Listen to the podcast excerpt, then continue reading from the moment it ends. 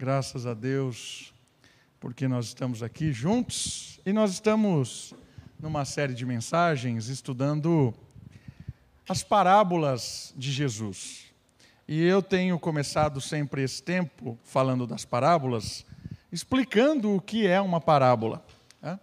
E parábola é uma história, é um conto, é um relato. Obrigado, Júnior. E é uma história que conta verdades espirituais por meio de coisas do dia a dia. Ou seja, as parábolas sempre foram usadas como um elemento para ensinar verdades que não davam para ver. Ou seja, a, as pessoas ensinavam os seus filhos usando coisas do dia a dia, para que através dessas coisas do dia a dia as pessoas pudessem, os seus filhos, enxergar coisas sobrenaturais, realidades profundas. Essa é a ideia de uma parábola. A parábola também, ela tem uma ideia de ensinar verdades celestiais, vamos dizer assim. Não é uma novidade em Jesus as parábolas. Ao contrário, Jesus, ele usou desse recurso, que era muito conhecido da época, ele usou desse recurso e revolucionou esse recurso. Ou seja, Jesus, ele transformou as parábolas em coisas que ficaram, entraram para a história. As parábolas de Jesus são ensinamentos muito profundos, usando coisas do cotidiano, do dia a dia, e a gente vai perceber hoje também Jesus usando coisas do dia a dia, para ensinar verdades profundas do reino celestial. Hoje, nas parábolas de Jesus, nós vamos aprender numa parábola que eu gosto muito, porque ela é muito provocativa. É uma parábola que vai falar para nós sobre as ovelhas entre os lobos. A parábola de hoje é a parábola das ovelhas entre os lobos. Se você tem a sua Bíblia, por favor, abra comigo. Evangelho segundo Mateus, capítulo 10. A parábola está em um versículo desse capítulo, que ele é um capítulo muito legal. Eu vou comentar algumas coisas deste capítulo, não vou ler ele todo, porque é um capítulo longo, mas algumas coisas que fazem parte do contexto desse capítulo ajudam a gente a entender a parábola. Mas essa parábola ela é contada em um único versículo, que é o versículo 16 de Mateus, capítulo 10. Estão comigo? Diz assim: a palavra de Deus. Eu, Jesus dizendo aqui, eu vos envio, olha as parábolas agora, como ovelhas no meio de lobos. Portanto, sede astutos como as serpentes, e sem malícia como as pombas. Por que é que essa parábola está no meio praticamente desse capítulo 10? O capítulo 10 é um capítulo muito legal dentro da história de Jesus e dos discípulos. Se você olhar o versículo 1, você está com a Bíblia aí? Vamos olhar alguns versículos. Olha o versículo 1, o que, que está acontecendo? Chamando os seus doze discípulos, deu-lhes autoridade. Para quê? Para expulsar os espíritos impuros e para curar todo tipo de doenças e enfermidades.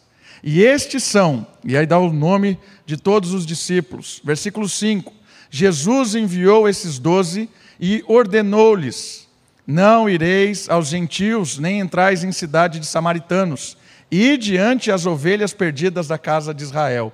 O que é que está acontecendo aqui? Jesus, nessa primeira comitiva, ele chama os seus doze ele chama os seus apóstolos, ele dá poder, ele dá autoridade espiritual para os apóstolos, e ele manda-os nessa primeira missão, de dois em dois, para rodar as cidades. E eles estão empoderados da autoridade de Jesus, para quê? Para levar a mensagem do reino, para curar, expulsar os demônios, desalienar as pessoas. Porque muitas vezes a ideia de endemoniamento aqui, as pessoas que estão possuídas, elas estão alienadas, perderam o sentido da vida, estão pensando completamente errado. Por quê? Porque estão dominadas por um espírito. Quantas pessoas hoje não estão endemoniadas com o seu próprio espírito, completamente alienadas? Então, essa missão aqui é uma missão que começa com os apóstolos, mas é uma missão que ecoa na história da igreja. Esse capítulo 10, ele vai trabalhar em primeiro momento com os apóstolos, com os doze, com essa missão específica, essa, essa pequena jornada desses homens, levando a mensagem do reino, levando essa mensagem libertadora espiritual, e essa mensagem, ela é uma mensagem que vai trazer novidade na vida das pessoas. Mas sabe o que é interessante? Jesus começa a mostrar nesse versículo, nesse capítulo, que essa tarefa não é fácil. E essa tarefa que vai ecoar para a gente, olha só algumas coisas, algumas implicações dela. Segura alguns versículos comigo aí. Versículo 30, 28, mais especificamente. Estão comigo? 28. E não temais os que matam o corpo. Jesus dizendo isso já ficou alerta aí, né? O negócio não é brincadeira, porque tem gente matar o corpo, mas não podem matar a alma. Ao contrário, temam aquele que pode de destruir ou matar ou mandar no inferno, tanto a alma como o corpo. Não se vendem dois passarinhos por uma pequena moeda, mas nenhum deles cairá no chão se não for da vontade do vosso Pai. E até mesmo os cabelos da vossa cabeça estão todos contados. Portanto, não temam medo, não temais, valeis mais do que muitos passarinhos. Olha só o contexto da missão. Eles estão sendo enviados para a terra em que haverá morte, perseguição, pessoas que vão hostilizá-los. O evangelho, quando é anunciado, é um evangelho que vai causar reboliço, que vai causar impacto, que vai causar afrontas. A missão do Evangelho, a missão de propagar o Evangelho por esses apóstolos, não é uma missão bonitinha, legalzinha, que eles vão chegar e vão anunciar e todo mundo vai, nossa, que legal, vem aqui, vamos dar um abraço, vamos chorar junto. Não é isso que vai acontecer. É uma mensagem que vai trazer choque. E aí, dentro desse contexto, ele vai apresentar para nós que vai, vai acontecer choque dentro da casa, dentro da própria casa das pessoas. Olha só o versículo 21. Um irmão entregará o seu irmão à morte, e um pai ao seu filho, e os filhos se rebelarão contra os pais e os matarão. Olha que doideira isso aqui. Percebeu? Implicações dentro da própria casa, implicações dentro da própria nação. Os versículos ali no início dizem de levar ao tribunal, de entregar. Né? Os, os próprios de Israel, que eram os destinados em primeiro momento a ouvir a mensagem, entregariam eles aos, aos tribunais. E depois a própria nação, todo o, o povo, haveria perseguição.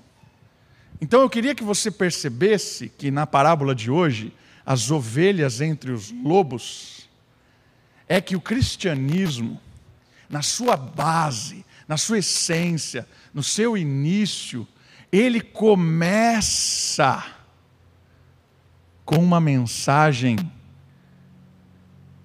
destruidora. E por que, que é uma mensagem destruidora? É uma mensagem que vai abalar as estruturas de onde ele chegar. É uma mensagem que vai abalar, vai vai tremer nas bases da onde ele vai chegar. Por isso que ele é destruidor. Ele vai começar a incomodar as pessoas que vão ouvir essas mensagens. E quando essa mensagem vai chegando, ela vai provocando uma revolução. Ela vai provocando pessoas assim que vão sendo impactadas por essa mensagem. Mas num primeiro momento, ela cria um choque. Por isso, irmãos, eu queria que você percebesse nesse primeiro contexto do capítulo 10 que o cristianismo ele começou com os discípulos sendo mandados numa missão perigosa. Usando agora a parábola, ovelhas entre os lobos. Os lobos. Mas vamos aprender um pouquinho mais sobre isso. Vamos parar e pensar um pouquinho mais do que estava acontecendo. Estar entre os lobos não é um acidente. Não é um acidente. Olha, o que, olha como começa o versículo 16 do, de Mateus capítulo 10. Olha como, como começa esse versículo. Jesus dizendo assim: Eu vos envio. Percebe? Não é um acidente. Eles não caíram de paraquedas no meio dos lobos. Não é que eles chegaram lá, estavam fazendo o que tinham que fazer e de repente eles, nossa, estamos no meio dos lobos. Não! É Jesus que está enviando eles para o meio dos lobos. Percebeu isso? Mas olha que interessante, lembra da nossa pregação anterior, lembra da, da parábola anterior, a parábola do pastor compassivo? A parábola do pastor compassivo, ela antecede essa história. Por quê? Porque Jesus está dizendo: vocês são as minhas ovelhas, vocês estavam abatidas e atribuladas nesse mundo, estavam perdidas, encontraram o pastor, eu sou o pastor compassivo, eu estou os alimentando, estou os protegendo, estou cuidando de vocês, minhas ovelhas, que agora pertencem a mim, e agora eu tenho uma tarefa para vocês essa tarefa de resgate, essa tarefa de reconciliação, essa tarefa de amor, ela vai acontecer no meio dos lobos. Sabe por quê? Porque tem muitas ovelhas ainda no meio dos lobos e é vocês que vão para lá. Percebe o que está acontecendo? Jesus é o pastor, Jesus trouxe a paz, por isso que aquele texto que a gente leu, o versículo 30, e até mesmo os cabelos da vossa cabeça estão todos contados. Eu sou o pastor compassivo. Nada acontece à minha ovelha que eu não queira. Vocês estão entre os lobos, porque eu estou mandando vocês por meio dos lobos. E até o fio de cabelo que vocês têm, ninguém vai tocar se eu não permitir. Percebeu o que está acontecendo aqui? Não é um acidente. A missão apostólica, que é essa primeira missão aqui, ela é uma missão que serve como referência básica para como a missão cristã aconteceria. Essa missão aqui, que é a primeira, acontece algumas coisas muito específicas aqui da era apostólica, mas ela serve como um referencial para todo o cristianismo para todas as histórias cristãs, para todas as ovelhas que encontram com o Pai. Por isso que ela che chega até nós hoje. Por isso que essa mensagem impactante chega até nós hoje, porque é a mesma, é a mesma missão. O mestre envia as suas ovelhas para o meio dos lobos. Não podemos perder a noção, agora escuta isso aqui, de quem nós somos e aonde nós estamos. Queridos, duas coisas muito importantes. Não percam a, a, a noção em nenhum momento. Isso aqui precisa de cabeça, mente, coração, intelecto ligado no Pai. Precisa ter intimidade com Deus. E precisa ter intimidade com a igreja, com os irmãos. Para quê? Para que a gente sempre, sempre perceba quem nós somos. Não se engane nesse mundo de lobos. Não seja presa fácil. E como é que a gente faz para não ser presa fácil? A gente constantemente alimenta o nosso coração, alimenta a nossa mente de quem nós somos. E quem é que nós somos, irmãos? Nós somos ovelhas que pertencem ao pastor compassivo. Nós somos ovelhas que foram abraçadas por Ele, perdoadas por Ele. Ovelhas que foram tiradas as, as, tribula, as tribulações assim que não, que, que realmente tiravam a nossa paz. Tiraram, tirou de nós aquela culpa, aquele desespero, aquela insegurança. O pastor compassivo colocou em nós a sua própria natureza, porque o Espírito Santo habita em nós. Deus, Espírito, está em nós. Isso é adoção de filhos. Ele está usando a analogia da ovelha, mas a ideia é de adoção, é de filho, é de intimidade. Não se engane em quem você é. Nós somos filhos do Criador, perdoados por Deus, restaurados, íntimos do Pai. Nós temos um pastor, nós temos alguém que zela por nós, que nos protege, que nos ama, que nos direciona. Nós temos um Pai. Isso é maravilhoso. Isso é maravilhoso. Nunca se esqueça disso. Não deixe o inimigo tirar isso do seu coração, da sua mente. Não deixe. E como é que nós nos alimentamos para que isso fique sempre fervoroso em nossa vida? Palavra, oração, igreja. Esse é o tripé da espiritualidade: palavra, oração, igreja. Não existe cristianismo sem igreja. Não existe cristianismo sem palavra. Não existe cristianismo sem oração. Tripé da realidade cristã. A ovelha é bem alimentada pela palavra, na oração, na comunidade. Não se esqueça quem você é. A outra questão muito importante é não se esqueça onde você está. Muitas vezes isso aqui é fácil de esquecer. Facinho.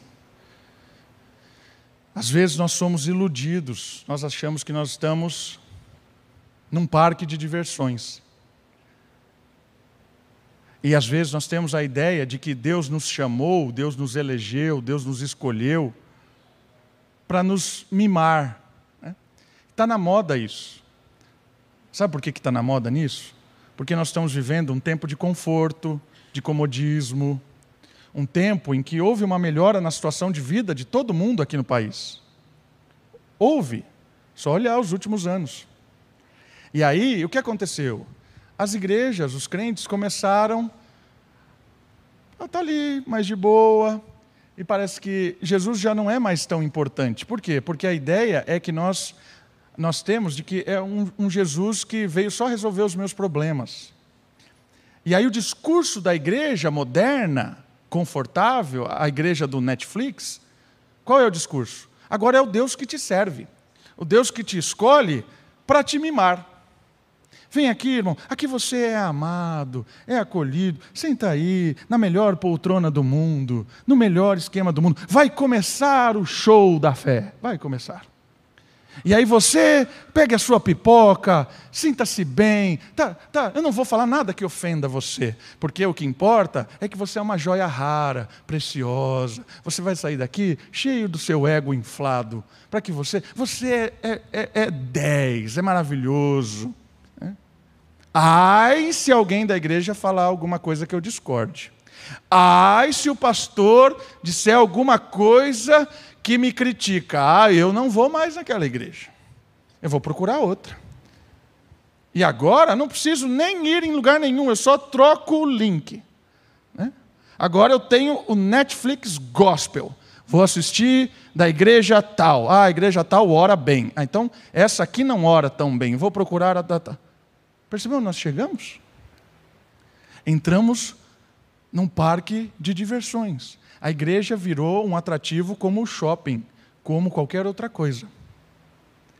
E quando nós perdemos isso, nós perdemos todo o significado do envio de Cristo. Porque Jesus não nos enviou, Jesus não nos chamou para ficar nos mimando, para ficar. Ah, não, não foi isso. Por que, que Jesus nos chamou? Por que é que Jesus restaurou ovelhas atribuladas deste mundo, abatidas neste mundo, exploradas neste Por que é que Jesus trouxe-nos para perto dele, nos amou de uma forma transformadora? Sabe para quê? Para nos enviar de novo para o meio dos lobos. Que doideira é essa, pastor? Não sou eu que estou falando, eu só estou lendo aqui. Mandar a gente para o meio dos lobos. Irmãos, rode a Bíblia inteira. Me mostre um personagem bíblico que foi chamado por Deus para que Deus ficasse mimando ele. Mostre um. Todos aqueles que acharam isso fizeram grandes tolices, como o rei Davi, que era para ir para a guerra e o bobão ficou lá no castelo, de boa. E aí foi na varanda e viu Betseba e mandou trazer a Betseba para fazer a maior besteira da sua vida, um assassinato, um adultério e a destruição moral da sua casa. Foi quando Davi achava que Deus o estava mimando. Pegue a Bíblia e me aponte um personagem que não foi enviado para o meio dos lobos. Não tem. Sabe por quê? Porque a eleição, o chamado de Deus, é para que nós, um povo que abrimos os olhos, que enxergamos a verdade, que sentimos o amor verdadeiro de Deus, que fomos perdoados, restaurados, estamos sendo cuidados por Ele. A Bíblia diz ali: nenhum fio de cabelo cai da nossa cabeça sem que Ele queira. Nós fomos chamados para que a gente vá para esse mundo perdido, desesperado, pregar o Evangelho, cuidar das pessoas, amar as pessoas, mostrar a verdadeira vida. E ali vai ter oposição. Nós não fomos chamados para ficar sendo mimados, nós somos chamados para ir para a guerra, irmãos. Nós somos chamados para levar a palavra de Deus no meio dos lobos. E sabe o que é lobo nesse contexto aqui? Pense no lobo e na ovelha. O lobo e a ovelha, predador e a presa. Pense, não tem dó. Isso, devorador, destruidor. O lobo é isso. Esse é o lobo. Queridos, sabe por que, que isso é importante da gente perceber? Quem nós somos? Entende quem nós somos? Graças a Deus por quem nós somos libertos, salvos, perdoados, filhos de Deus. Para que que nós somos isso? Para quê? Para transformar a injustiça em justiça no poder do Espírito que habita em nós. Olha essa missão que maravilhosa. Grandiosa essa missão. Transformadora, irmãos. E aí você fala assim: então Jesus nos mandou para a morte. Não foi isso que o texto disse. Jesus nos mandou porque quem vence a morte é a ovelha. No final, o lobo cai por causa do pastor e não da ovelha. Percebe? No final dessa história, enquanto nós estamos caminhando o pastor está conosco. É o pastor que faz a diferença na nossa vida, na nossa história, na nossa missão. É Ele que cuida de nós e é Ele que nos dá ousadia, coragem para amar o próximo, para pregar justiça e para viver uma vida de libertação nesse mundo. E como é que nós vamos fazer isso?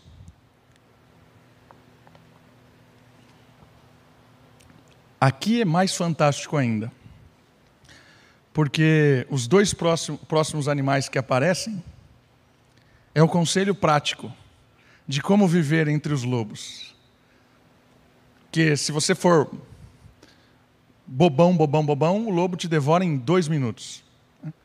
Se você for covarde, covarde, covarde, você morre de velho, mas não fez nada. Agora nós temos um dilema. Vamos esconder para sobreviver? Ou vamos ser bobão e se expor ao máximo? Nenhum dos dois. Vem os conselhos agora de Cristo, que são sensacionais. Ele diz assim: Por causa disso, versículo 16, por causa dessa missão entre os lobos, sede astutos como a serpente.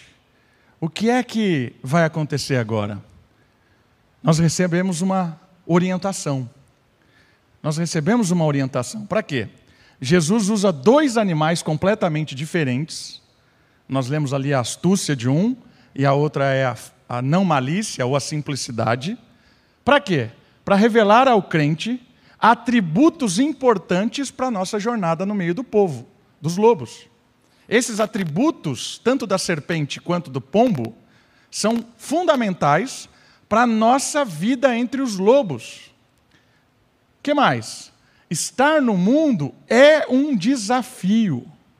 Exige esses dois atributos: sagacidade da serpente e simplicidade da pomba ou do pombo em equilíbrio. Você vai perceber também, aqui nós vamos falar um pouquinho dos dois. Um só, você morre na hora. Só o outro você vira corrompido como o um mundo. Quer ver?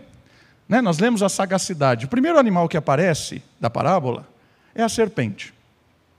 E o atributo que aparece da serpente, a palavra que é traduzida ali, é astuto, astúcia, sagacidade, inteligência, sabedoria, o que é que Jesus está usando desse animal, que é a serpente, para nos ensinar para viver o dia a dia nesse mundo mal?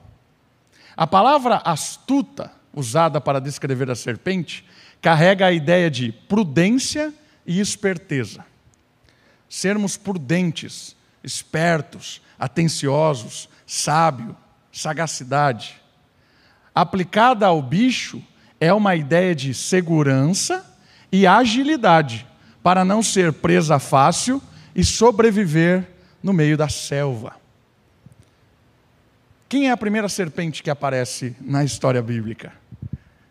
É a serpente usada pelo diabo. Agora perceba algumas coisas sobre aquela serpente. A serpente mais, sagaz de todos os animais, essa frase não é negativa na Bíblia. A frase está ressaltando um atributo bom da serpente criada.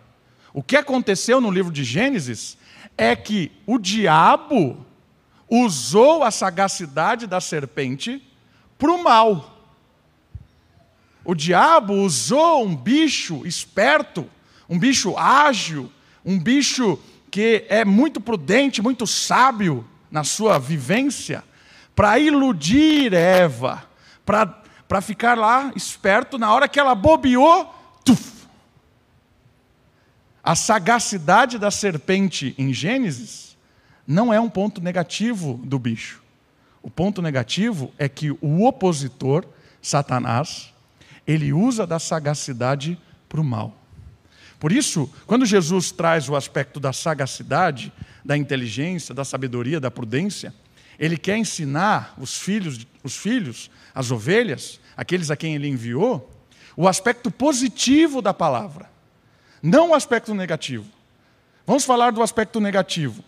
Se a gente, né, brasileiro sabe muito bem o que é ser sagaz para viver neste mundo. Né? Como é que nós resolvemos o problema de conta de energia quando está Como é que você faz para ter TV a cabo sem pagar? Gato, olha assim. Né? Sagacidade, jeitinho brasileiro. Mas isso é diabólico.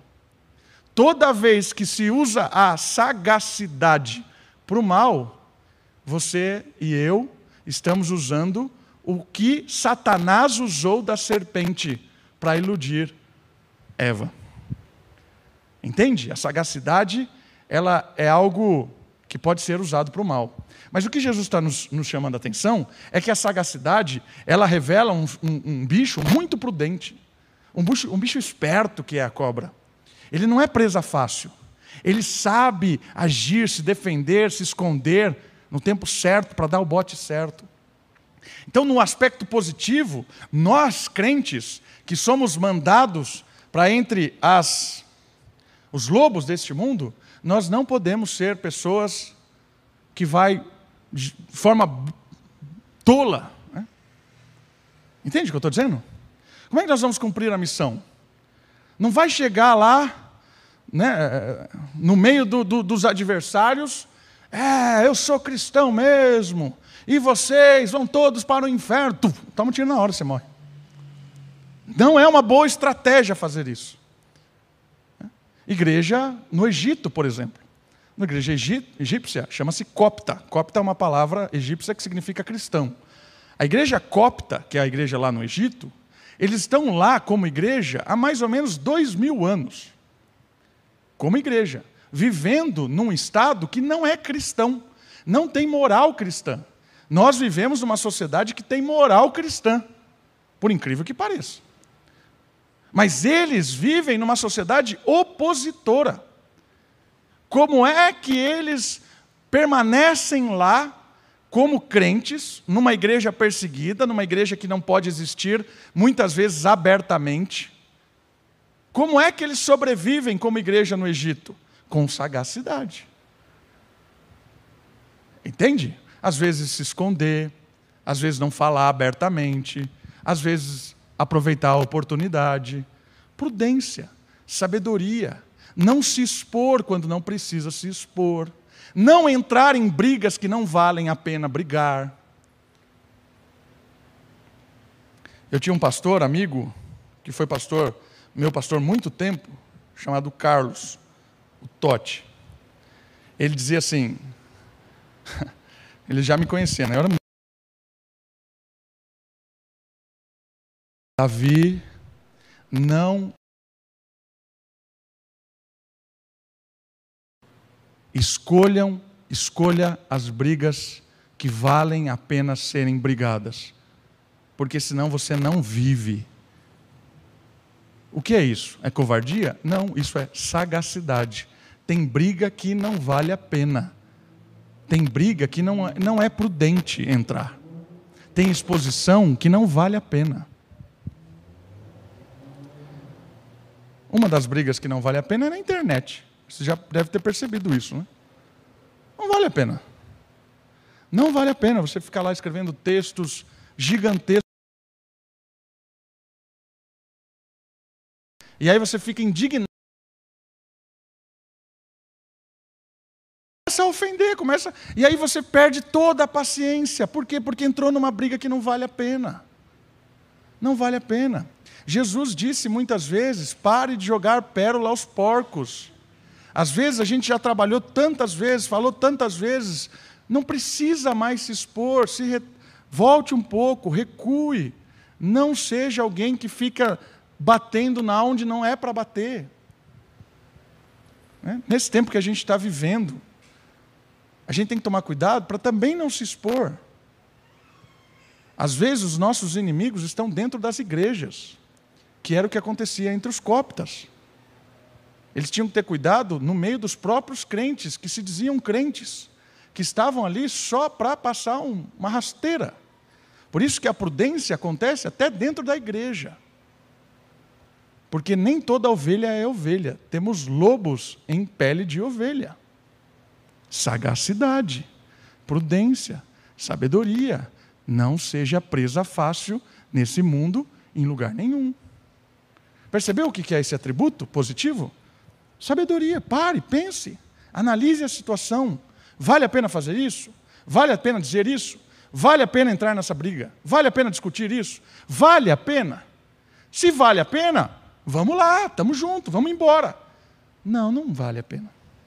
Sagacidade, sabedoria, prudência. Para viver entre os lobos e não morrer em cinco minutos. Jesus disse: seja sagaz como a serpente. E o outro atributo do animal, do outro animal, é a simplicidade. Ou, como está na nossa tradução, sem malícia, como a pomba. E o que significa isso? A palavra sem malícia carrega a ideia de simples, puro, sem maldade, sem arrogância. Aplicada ao bicho,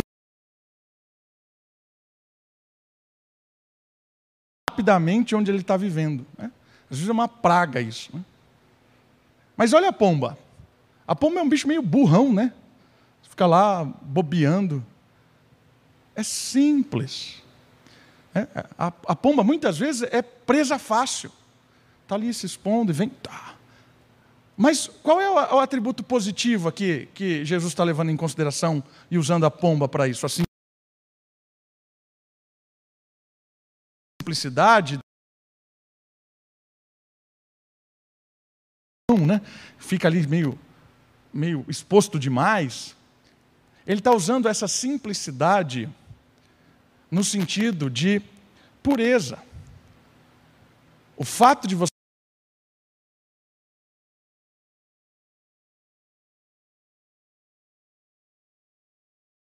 O fato de você viver entre os ímpios não quer dizer que você precise ser um ímpio. Um, um fato de você estar num mundo cheio de corrupção, de jeitinhos, de afrontas ao que é verdadeiro, o que é correto, o que é justo, isso não quer dizer que você tem que ser dessa forma. Aí entra a pureza, a malícia. Né? Fuja da malícia. Fuja dessa, dessa, desse desejo, muitas vezes, que nós temos de se aproveitar das coisas impuras deste mundo para ter vantagem. Aqui Jesus está dizendo assim: eu, eu sei o que vocês estão vivendo. Seja puro, seja simples, seja humilde, seja santo, correto. Mesmo que alguém, mesmo que todo mundo esteja fazendo o errado, faça o certo. Mesmo que todo mundo está dizendo para você fazer o, o errado, faça o certo. Ah, mas pastor, isso vai parecer que eu sou um bobão. O que a pomba parece? Um bobão. É isso mesmo. Às vezes vai parecer que nós somos um bobão. Por quê? Por tamanha ingenuidade em termos de santidade num mundo mau. Já citei para vocês o livro do Dostoiévski chamado O Idiota. O Idiota conta a história de um rei, de um príncipe, na verdade, e ele insistia em ser justo num mundo mau. E muitas vezes as pessoas falavam que ele era um idiota. Né? Por isso que o livro se chama O Idiota. De tanta prudência, de tanta ingenuidade, pureza, simplicidade que o rei tinha, o príncipe, na verdade, as pessoas falavam: ah, esse cara é um idiota. E queriam usar da sua simplicidade, né, ser malandro com ele. E no final do livro é muito interessante porque o príncipe vai apontando para toda a simplicidade de, do próprio Cristo, da, da, da integridade de Jesus. E aí o livro nos provoca no final a pensar: quem de fato é o idiota? Aqueles que estão todos enlameados, vivendo uma vida suja, correndo atrás do, de, um, de, um, de, um, de uma posição que é cheia de sujeira e de história maligna? Ou o cara simples, humilde, quem é de fato o idiota na história? O livro é muito provocativo e é bem interessante. Exposto isso, a parábola nos desafia a uma questão importante e difícil. O quê? O equilíbrio. O equilíbrio animal. Nós precisamos pegar essas duas características e aplicar nas nossas vidas como ovelhas enviadas no meio dos lobos. Nós precisamos pegar a sagacidade da serpente e a simplicidade da pomba e chegar num meio termo, chegar no equilíbrio. Entendeu a ideia de Jesus? Que fantástico isso! Não se contaminar com esse mundo, não querer ser o espertão à base da mentira, mas também não ser completamente iludido completamente enganado, presa fácil, exposto fácil. Qual é o equilíbrio disso? É esse o desafio que é o Espírito que vai nos conduzir neste mundo, que é o Espírito que vai nos dar. Quando equilibrado os atributos de astúcia e pureza, olha que legal, astúcia e pureza de forma equilibrada, o cristão vive neste mundo a transformá-lo e a impactá-lo. Porque ele é astuto não na imoralidade. Ele não é um malandro. Ele é esperto na pureza. Ele é esperto, ele é ágil, cheio de santidade, de amor. Olha que interessante. E impactar, porque as pessoas vão ser impactadas por isso. Impactadas pela sabedoria do Espírito, que produz amor, justiça. Pois enquanto os exageros estão por todas as partes, os crentes sabem e precisam aprender cada vez mais a ponderar e responder os exageros deste mundo de forma adequada, equilibrada. Olha que legal isso. Jesus está chamando a nossa atenção que o mundo é exagerado. O mundo é completamente exagerado. Perceba isso. É sempre um exagero. Quando está o exagero desse lado, estoura, em vez de vir para o meio, vai para o outro lado extremo. Essa é a nossa sociedade. Em tempos em tempos está extremada por um lado. Aqui vem o equilíbrio. O equilíbrio de entender a vida, a dinâmica da vida, a mudança, os desafios, os mundos. Uma coisa muito importante que a gente precisa perceber: o mundo de cada um, ou seja, o dia a dia de cada um, o mundo que você vê é único, é exclusivo seu. Você está vendo agora o mundo de uma perspectiva que ninguém mais está vendo. Eu estou vendo o mundo numa perspectiva de que ninguém mais está vendo. Todo mundo aqui, olha só, Todo mundo aqui vê o mundo de uma forma exclusiva. Por quê? Por causa das suas, das minhas experiências, do seu dia a dia, daquilo que te marcou, daquilo que te formou, daquilo que te ensinou.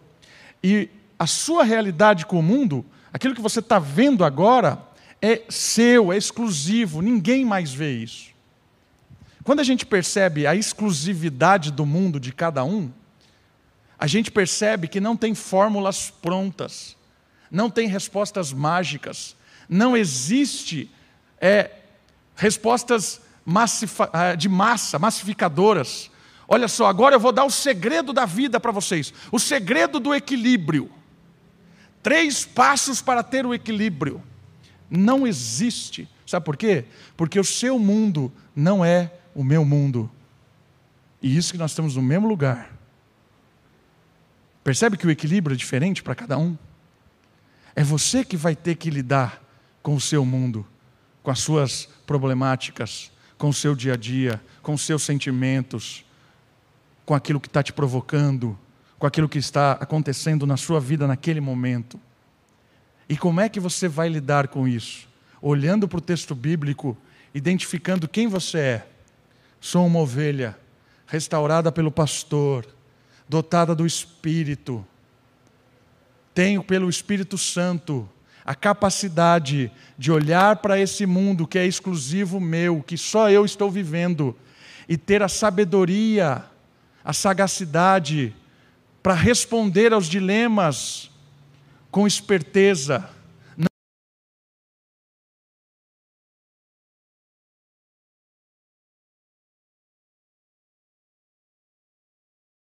basear na santidade, na palavra de Deus, no que é puro, no que é simples, no que não é arrogante, não é soberbo. É você que vai ter que buscar esse equilíbrio, meu irmão, minha irmã. Mas não é em você que vai estar a resposta, é no Espírito que está em você, e é o Espírito de Deus que habita nas ovelhas. Por isso, longe de respostas simples, fáceis e, e massificadoras para todo mundo, nós temos a palavra, nós temos o Espírito, nós temos a intimidade com o Pai e nós temos a igreja para aconselharmos uns aos outros, trocarmos ideias, experiências, orarmos uns com os outros, chorarmos juntos, para sempre tomarmos as decisões, para reagirmos às coisas. A igreja também é fundamental para que cada um de nós lide com os mundos que são exclusivos. Uma coisa muito importante também de perceber: não tem como tirar o mundo da sua frente. Não tem como.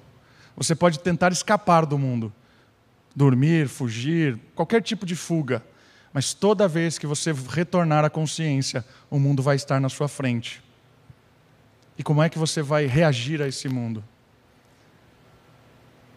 Jesus está nos chamando a atenção de que quando nós buscarmos no Espírito o equilíbrio da sagacidade, da sabedoria, da pureza, da santidade, nós vamos dar uma resposta positiva a esse mundo.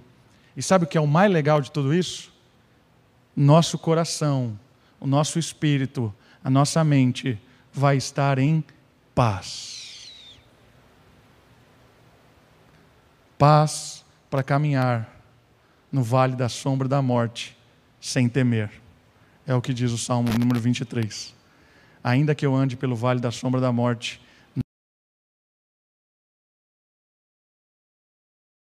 Pai está com a gente.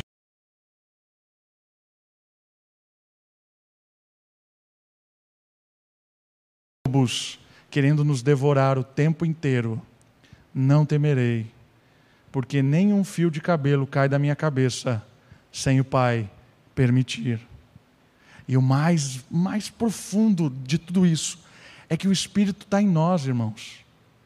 Deus comunicou em você a capacidade divina de enxergar este mundo com a sabedoria do Espírito, com a santidade do Espírito e responder a este mundo com o poder transformador e curador do Espírito. Isso é maravilhoso. Por isso,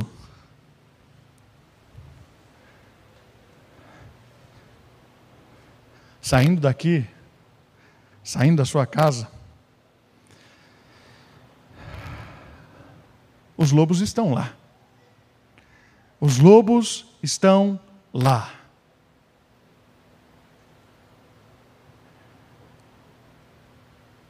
Não precisa ter medo. Não precisa entrar em desespero, parafuso. Não. Tenha paz, equilíbrio, conforto, consolo, sabedoria. Vai para o mundo sem ser do mundo. E Deus vai te usar de uma forma extraordinária onde você está, meu irmão, minha irmã na sua casa, na escola, ou onde você passar essa semana, onde Deus te permitir passar essa semana, você vai ser um instrumento de equilíbrio nesse mundo tão caótico. A igreja é enviada nesse mundo para levar equilíbrio, salvação. Não tem outro, não tem outro agente salvador, irmãos. Somos nós. Não tem outro agente salvador. Somos nós. Se nós não entendermos isso, os lobos vão devorar tudo. Somos nós que somos enviados por Jesus para ser a resistência. Nós somos a resistência. É? Roubar. Nós resistimos dos injustiçados, nós cuidamos da nossa casa, nós trabalhamos na nossa casa com os valores cristãos, com a ética, com o correto, nós trabalhamos no nosso trabalho, nosso emprego, na nossa casa, com prudência, com justiça. Se nós não sairmos nessa, nessa, nessa, nessa luta, se nós não formos lá entre os lobos, os lobos vão acabar com tudo. E não é isso que Jesus espera de nós. Jesus espera que nós vá, que nós é, é, vamos lá, que nós saiamos daqui, que nós nos envolvemos com esse mundo. O Espírito vai trazer essa, esse poder. Né? Percebe isso? Eu acho que isso é, é, é maravilhoso da responsabilidade da igreja. Não tem outro agente de justiça no mundo, irmãos. Não tem. Não é político, não é, é, é doutores aí, não é, não é, não é. Não tem salvadores. A única, a única agência salvadora, o único meio, o instrumento salvador deste mundo é a igreja. Por causa da igreja? Não. Por causa da mensagem da igreja, que é a mensagem do pastor que salva, que perdoa, que transforma e que traz justiça em meio à injustiça. Por isso, meu irmão, minha irmã, estamos juntos para o que deve e é. Estamos juntos por causa do Espírito, por causa da palavra, por causa do pastor. E nós vamos para o meio dos lobos trazer outras ovelhas e diminuir as injustiças desse mundo para a glória de Deus. Vamos orar? Baixe sua cabeça, feche seus olhos. Olha o Senhor. Peça a Ele que nós possamos entender quem nós somos, observar onde nós estamos e equilibrar sagacidade e pureza de uma forma espiritual para trazer salvação para esse mundo e para a nossa própria história. Pai querido, muito obrigado. Obrigado porque a tua igreja se reúne hoje virtualmente, aqui com os irmãos presentes.